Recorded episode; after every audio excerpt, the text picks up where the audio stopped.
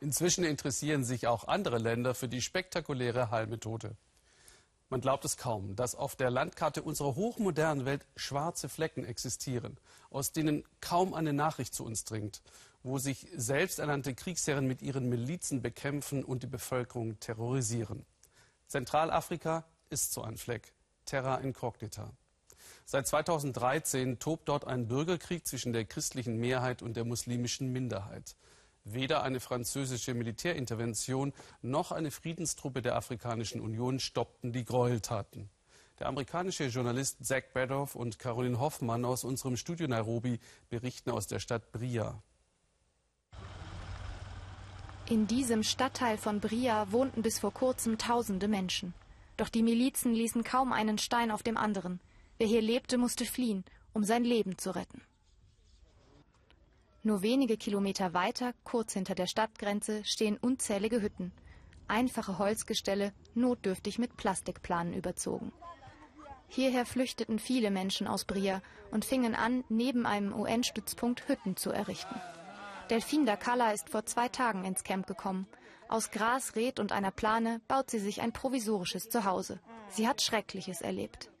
Die Rebellen kamen und haben mein Haus niedergebrannt. Danach bin ich hierher gekommen. Nachdem das Haus niedergebrannt war, haben sie davor meinen Bruder ermordet. Zuerst hatte sie sich mit ihren Kindern im Busch versteckt, doch dort fanden sie nichts zu essen. Zurück in die Stadt zu gehen, das traut sie sich nicht. Denn Delphine Dakala ist Christin und hat Angst vor der muslimischen Miliz, die in Bria auf den Straßen patrouilliert. 41.000 Menschen, etwa 85 Prozent der Bewohner Brias, sind geflohen. Viele leben jetzt hier im Camp. Die Menschen können nicht zu ihrer Arbeit zurückkehren. Sie können sich nicht mehr als fünf Kilometer von hier entfernen. Alle Straßen sind blockiert. Sie können nicht auf die Felder gehen. Selbst nach Essen zu suchen ist sehr schwierig. Alle sitzen fest.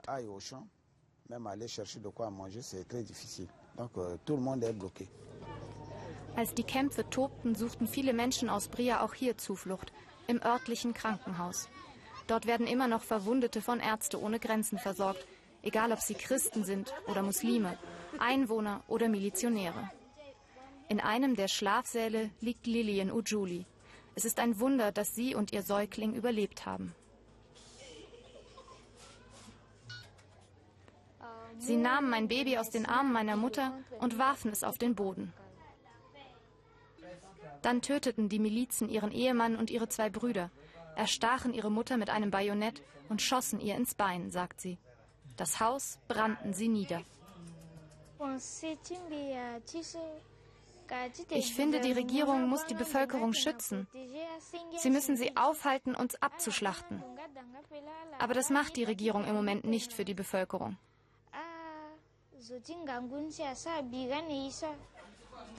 Doch Hilfe ist nicht zu erwarten. Die Regierung kontrolliert nur wenige Regionen im Land und die Hauptstadt Bangui. Sobald sie gesund ist, will Lillian dorthin ziehen, zu Verwandten. Hier hält sie nichts mehr. Die schlimmste Gewalt in der Zentralafrikanischen Republik war eigentlich Ende 2013 vom französischen Militär beendet worden und auch die UN schickte Friedenstruppen ins Land. Sie sind noch immer in Bria stationiert, doch ihr Einfluss ist gering. Die Kämpfe zwischen den Milizen und ihren zahlreichen Splittergruppen flammen immer wieder auf. Im Mai und Juni dieses Jahres trifft es Bria besonders hart. Mehr als 100 Menschen sterben. Die Stadt ist jetzt in den Händen einer muslimischen Gruppe.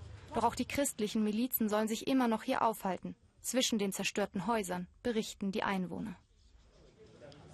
Trotz der Kämpfe haben Geschäfte im kaum zerstörten Stadtzentrum von Bria geöffnet.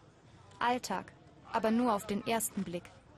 Bewaffnete Kämpfer der Volksfront für die Renaissance Zentralafrikas, kurz FPRC genannt, sind überall zu sehen. Mechaniker Bienvenu Angba hat seine Arbeit wieder aufgenommen. Er ist Christ, aber er fühlt sich dennoch sicher. Die Menschen können jetzt zurückkehren. In der Nacht suchen die Leute nach den bewaffneten Gruppen. Die Sicherheit ist jetzt besser, seit es die Patrouillen gibt. Und die Menschen können sicher zurück in ihre Häuser kehren. Doch wer ist wie gefährlich? Jeder in Bria schätzt das anders ein. Wer ist für welchen Angriff verantwortlich? Vor Ort kaum auszumachen. Die Christen und die Muslime hier in Bria beschuldigen sich gegenseitig. Doch im Konflikt geht es längst nicht mehr um Religion. Die Gruppen sind zersplittert, haben sich neu zusammengesetzt. Es geht um Macht und Geld.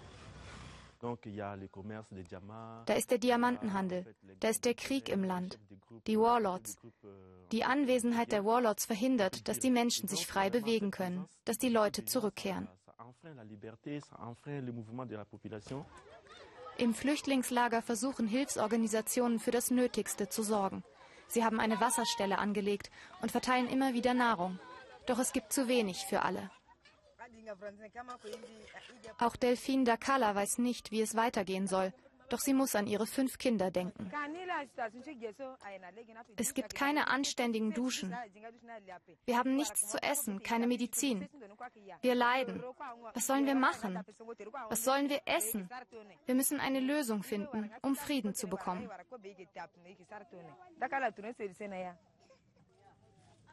Die katastrophalen Lebensbedingungen der Menschen in Bria.